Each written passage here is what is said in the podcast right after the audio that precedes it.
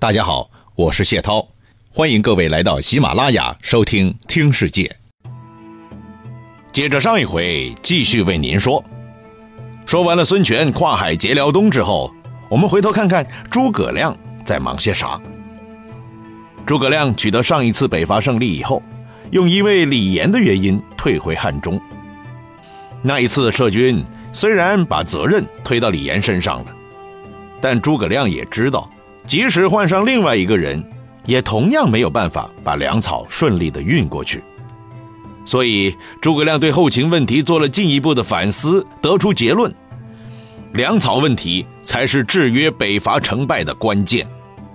如果不把吃饭问题解决，那么部队战斗力再强悍，自己的北伐仍然要在胜利中退回到始发点。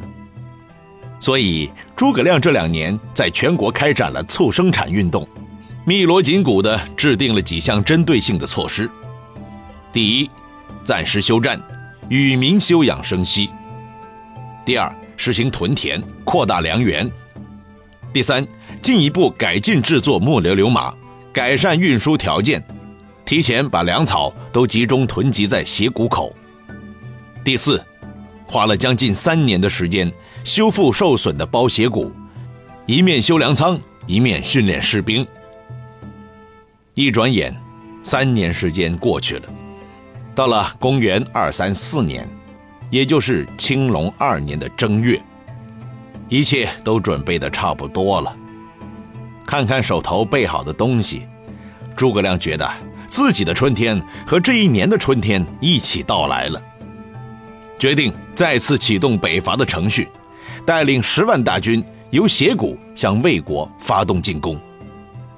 这一年，诸葛亮已经五十四岁了，而他的死对头司马懿也有五十六岁了。这是诸葛亮第五次北伐，也是他的最后一次北伐。或许冥冥当中有预感吧。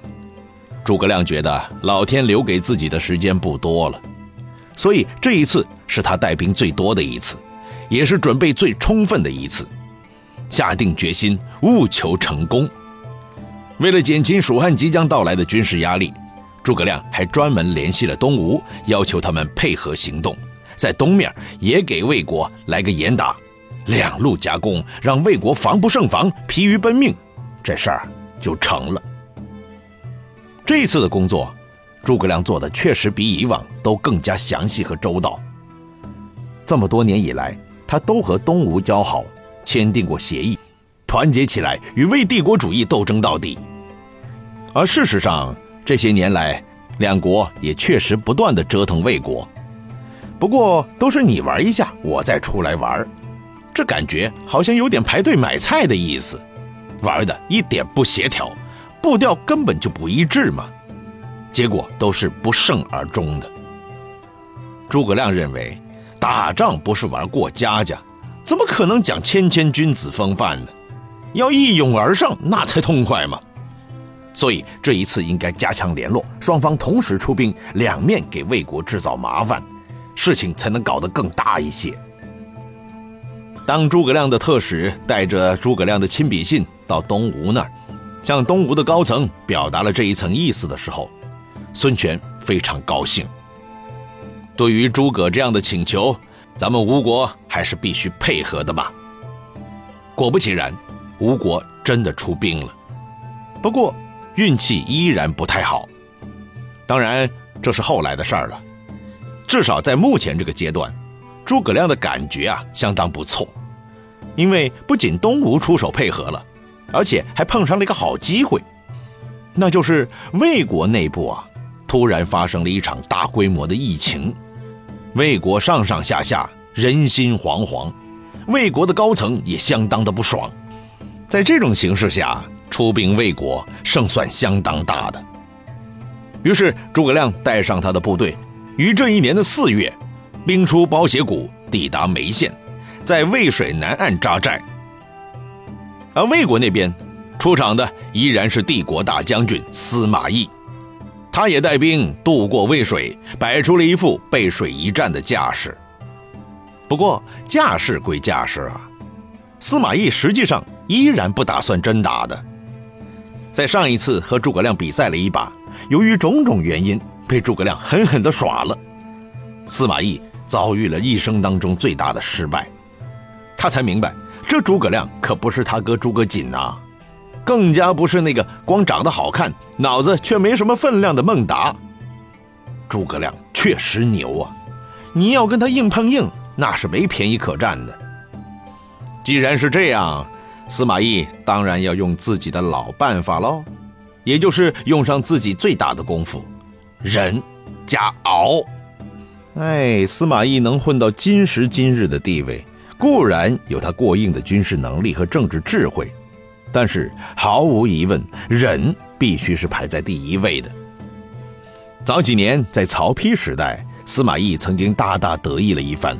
当然也会有过翻身农奴当家做主的思想，以为老曹已完蛋，自己啥都不怕了。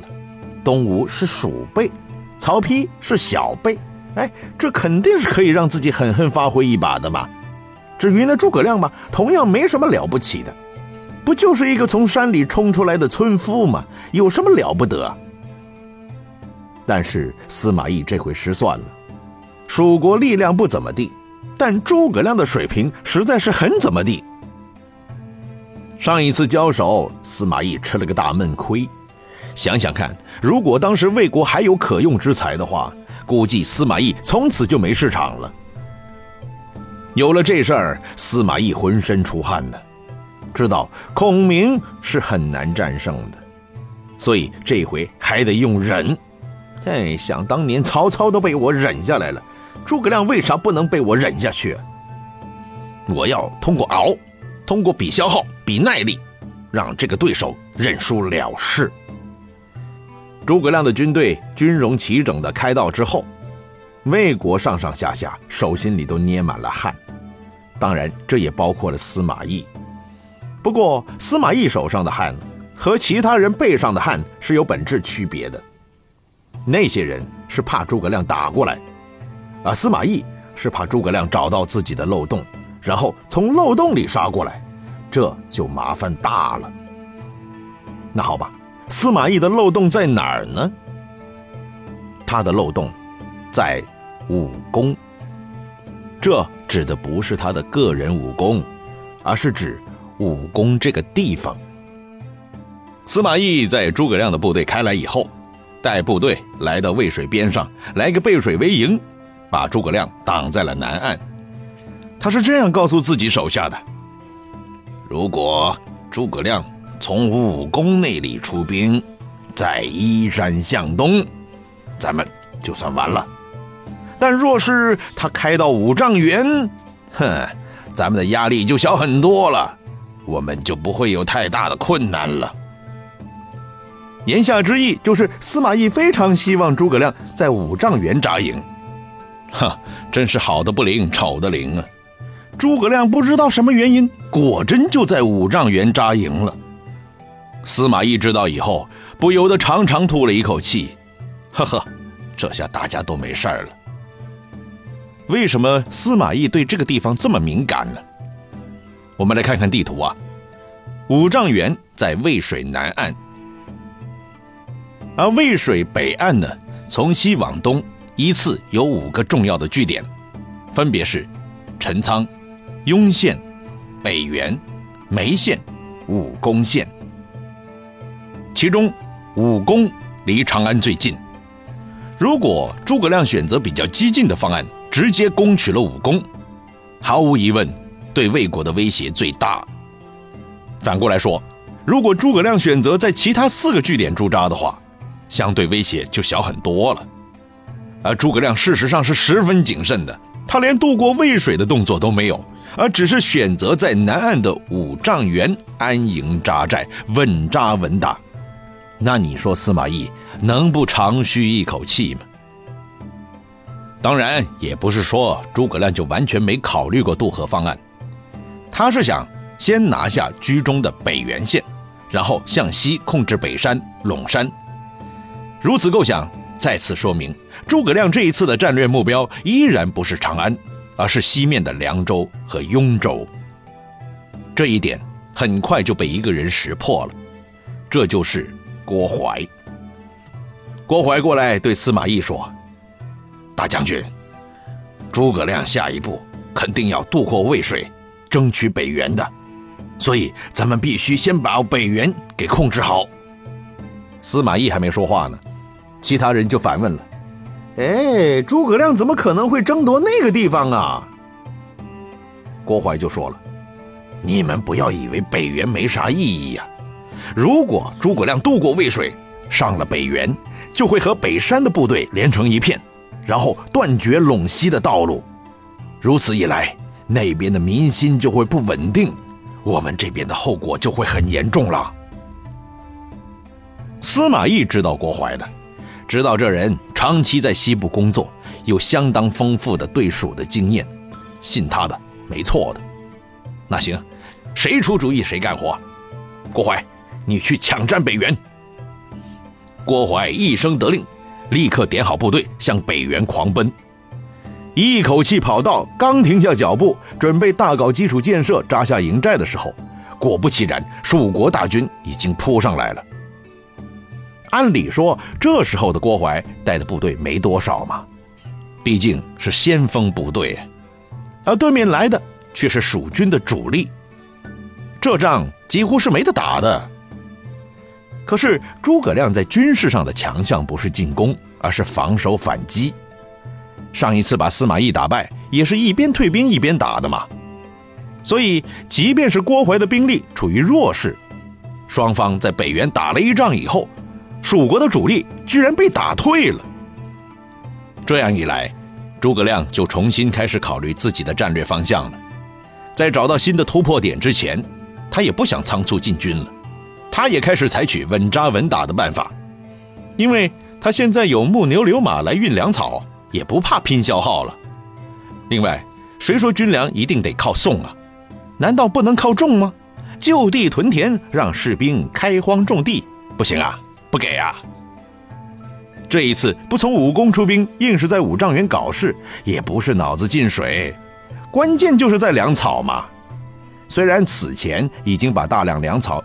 堆在斜谷那儿，但是算来算去，这些粮草也会有吃完的一天嘛。对待司马懿这种人呢，不能采取冒险激进，要计划好打持久战呢。所以在武功那儿吃了颗钉子，只是因为这种速战速决的方法不符合诸葛亮的性格。他接下来就是要屯田，而五丈原就是一个很适合屯田的地方。他命令手下的蜀汉子弟兵放下武器，拿起农具，到贫下中农中间去，和广大的农民交朋友，一起早出晚归，参加生产队的劳动，而且事先说明了，严肃纪律，不准有特权，大家的地位都是平等的。史料说了，杂于卫兵居之间，而百姓安堵，均无私焉。这是啥意思？这就是说明。军民团结如一人嘛。好了，这种大眼瞪小眼、不打仗光耕田的生活，一下子就持续了好几个月。一百多天下来，双方除了一点小摩擦之外，就没什么大仗可打了。老实说，你真是沉闷的可以了。我们没理由在故事当中始终为大家讲蜀汉军队怎么种田，魏军士兵怎么修工事吧。所以。趁着诸葛亮和司马懿在前线玩过家家的时候，我们转头看看东吴在忙啥。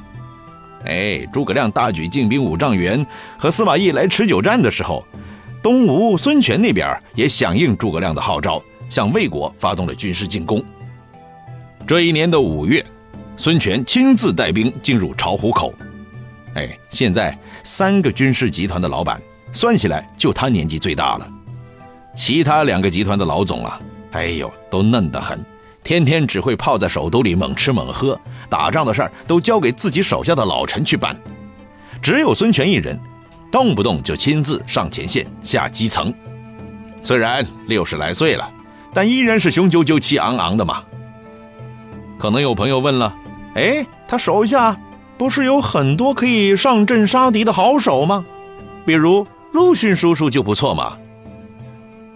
可能陆逊原本就不是一个好战分子，亦或孙权呢是不想让兵权旁落，或者也因为当年自己老爸老哥都是战场上战绩彪炳的好手。反正这些年以来，孙权是非常乐意来到前线展示一下自己的。反正他内心世界到底想什么，谁都不知道嘛。就这么说吧，反正夷陵之战以后，东吴的每次大规模的军事行动，都是由他自己来操办的，而陆逊呢，只是猫在武昌那儿，进行的主要是防守工作。对于这一次进发嘛，孙权也是信心爆棚的。以往多次打过长江去，都是吃了败仗回的。但这一次不同哦，好像诸葛在西部搞得风生水起哎。那现在的魏国家里边有事，出瘟疫了，外部只有司马懿一个人在撑着，这感觉有点首尾不能相顾啊。如果这一次配合的好的话，赚个大便宜，打个大胜仗，应该是没问题的吧？那好，这一次把目标定向哪儿呢？哎呀，那当然就是合肥嘛。这些年以来，在这个地盘上啊，我东吴就没赚过便宜。这一次不搞他，搞谁啊？于是孙权高调宣布，带上十万主力进发合肥。这还不算完哦，他还要求陆逊和诸葛瑾率部一万多人向江夏、绵口、襄阳等地出发，并且要求将军孙绍、张成从广陵、淮阴多方位立体式的向魏国进攻。可以说，这是东吴史上规模最大的军事行动之一了。这一下，魏国就惨喽，就好像火热的油锅里被浇上了一碗水，顿时就炸开了，到处油星乱飞呀！如果处理的不好，这口锅会翻的。好了，西面有司马懿对付诸葛亮了，东面对付孙权的全方位立体进攻的是谁呢？依然是满宠，还好啊，当年曹睿没有把满宠给调回京里养老，否则真要换个新手过来，面对东吴咄咄逼人如此凶猛的围攻，估计一下子就会崩溃了。那么接下来，满宠是如何对付东吴的进逼的呢？下一次接着为您说。